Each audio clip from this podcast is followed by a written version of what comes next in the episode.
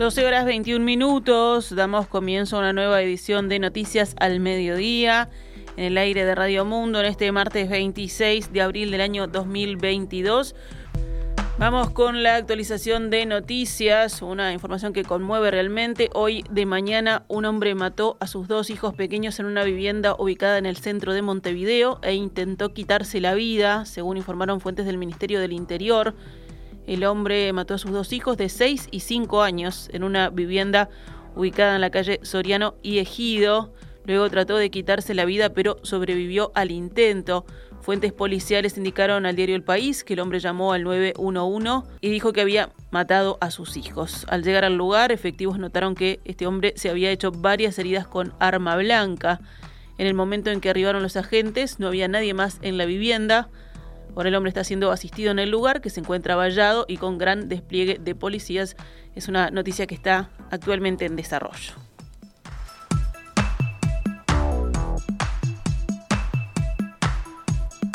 Cambiamos de tema. En minutos, a las 12 y 30 horas, el presidente del Frente Amplio, Fernando Pereira, entregará al presidente Luis Lacalle Pou en Torre Ejecutiva las propuestas de su fuerza política frente a la situación económica.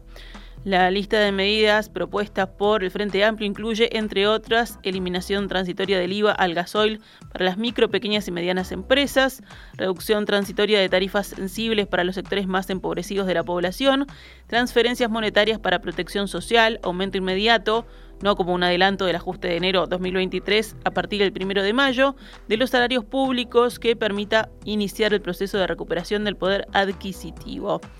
El Frente Amplio se manifestó dispuesto a aportar formas de financiamiento concretas y a trabajar con los partidos oficialistas con la voluntad de votar un paquete de normas para mejorar la calidad de vida de uruguayos y uruguayas.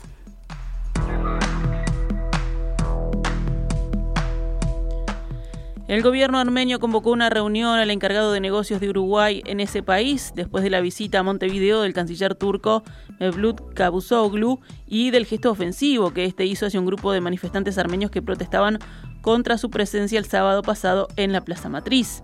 La noticia fue confirmada en perspectiva por fuentes políticas y de Cancillería. Recordemos que el canciller Francisco Bustillo transmitió ayer al embajador de Turquía el malestar del gobierno uruguayo con el gesto del canciller turco.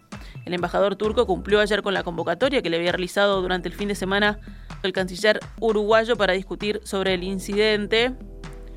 Fuentes de la Cancillería señalaron al diario El País que el embajador turco ofreció algunas explicaciones con las cuales dejó plasmada su visión de lo ocurrido el sábado y tomó nota del planteo oficial de la Cancillería pero la respuesta de Cancillería de todos modos no contestó, no contentó a la oposición que llamará a Bustillo para que dé explicaciones correspondientes en el Parlamento y además pedirá que se ponga en suspenso el desembarco del embajador uruguayo en Ankara, según publica hoy El Observador.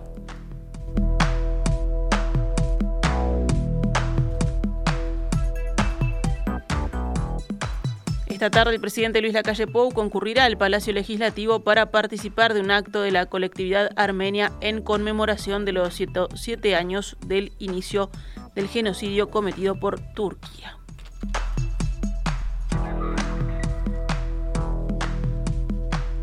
Seguimos adelante con más información. El ministro de Desarrollo Social, Martín Lema, aseguró que en Uruguay hay tolerancia cero con que un niño esté en situación de calle.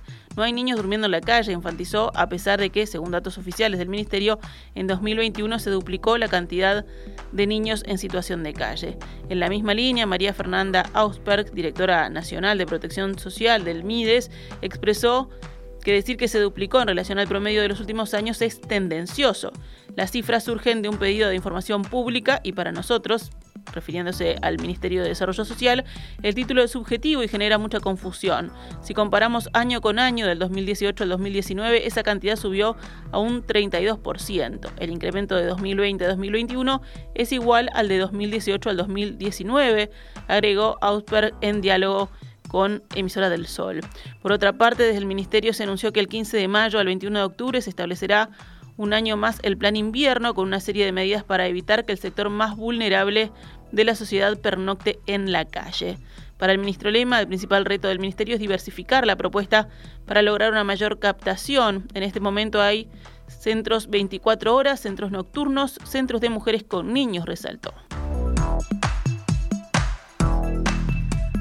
La Intergremial de Transporte Profesional de Carga se reunió este lunes con el presidente Luis Lacalle Pou y el ministro de Transporte José Luis Falero para solicitar que el Estado regule el mercado por la sobreoferta de camiones. El integrante de esta intergremial, Ignacio Azumendi, dijo que le plantearon los temas estructurales del sector. Afirmó que desde hace años vienen padeciendo una sobreoferta de camiones que afecta a los precios con un crecimiento por debajo de los costos. Asumendi indicó que los problemas del transporte de carga están repartidos en varias carteras del Estado y habló de la necesidad de un mecanismo articulador. El mercado se satura en determinados periodos y no se autorregula, la oferta no se termina depurando, entonces entendemos que tenemos que generar determinados este, incentivos de salida para los camiones porque por ejemplo tenemos una antigüedad del parque automotor que en algunos casos es bastante importante con 20, 30 y 40 años. El ministro de Transporte, José Luis Falero, dijo esta mañana en Canal 12 que la reunión con los transportistas de carga fue muy buena, donde de alguna manera hay varios planteos que tienen que ver con la competitividad del sector. Creo que el Uruguay se merece hacer un trabajo a fondo de planificación estratégica en lo que hace al destino de vehículos eh, con cierta antigüedad que no deberían circular, pero que a su vez hoy en época de pandemia no podíamos este, cortar abruptamente, ¿verdad? Entonces este, la idea es que conformar un equipo de trabajo con ellos para definir una estrategia de que nos vaya permitiendo trazarnos objetivos claros en lo que hace a esa renovación de los vehículos más viejos. La intergremial trabajará ahora con el Ministerio de Transporte y Obras Públicas para generar espacios de intercambio para analizar los problemas del sector.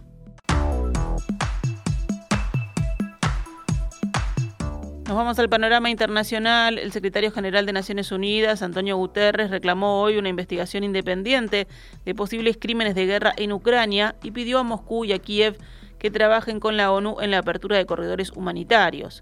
Guterres dijo estar preocupado con los reiterados informes sobre posibles crímenes de guerra en Ucrania. Durante una rueda de prensa en Moscú, junto al ministro ruso de Relaciones Exteriores, Sergei Lavrov, dijo que esos reportes requieren una investigación independiente. Por su parte, el jefe de la diplomacia rusa, Lavrov, afirmó que su país está dispuesto a cooperar con la ONU para aliviar a la población civil en Ucrania. La Unión Europea advirtió esta mañana sobre la posibilidad de un nuevo desastre nuclear en Ucrania a 36 años de la explosión de Chernóbil debido a la ofensiva rusa y pidió a Moscú que se abstenga de ataques en ese sector. Las fuerzas rusas controlan la enorme central nuclear ucraniana, que a fines de febrero fue alcanzada por fuego de artillería que provocó un incendio en edificios colindantes e hizo aumentar el temor a un desastre.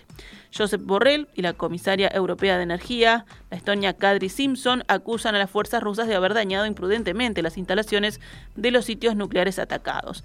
De acuerdo con Borrell y Simpson, la interrupción de las operaciones normales, incluida la prevención de la rotación del personal, pone en peligro la operación segura de las centrales nucleares en Ucrania y aumenta significativamente el riesgo de accidentes. Ucrania tiene 15 reactores en cuatro plantas operativas, además de depósitos de desechos como el de Chernóbil. En deportes, Defensor Sporting y Cerrito empataron anoche en el último partido de la décima fecha del torneo Apertura que lidera Deportivo Maldonado. Nacional jugará esta noche en Buenos Aires por la tercera de las seis fechas de la fase de grupos de la Copa Libertadores. Hoy será Vélez Nacional el partido a las 19.15 en el estadio Amalfitani en Buenos Aires. Nacional y Vélez con un solo punto en dos partidos están últimos en su grupo que lideran Estudiantes de La Plata y Bragantino con cuatro unidades cada uno. Mientras tanto, Peñarol jugará mañana en Paraguay ante Cerro Porteño. Y en básquetbol, BY y Trubil ganaron e igualaron sus respectivas series en el segundo juego de los cinco previstos para definir el pasaje a semifinales de la Liga de Básquetbol. Hoy se juegan los segundos partidos de las series que van ganando Aguada y Peñarol. El partido Aguada-Goe será a las 19 y 15 horas en el Palacio Peñarol y en cancha de La Reborjas a las 21 y 45 Malvin Peñarol. Esta es Radio Mundo, 1170 AM. ¡Viva la radio!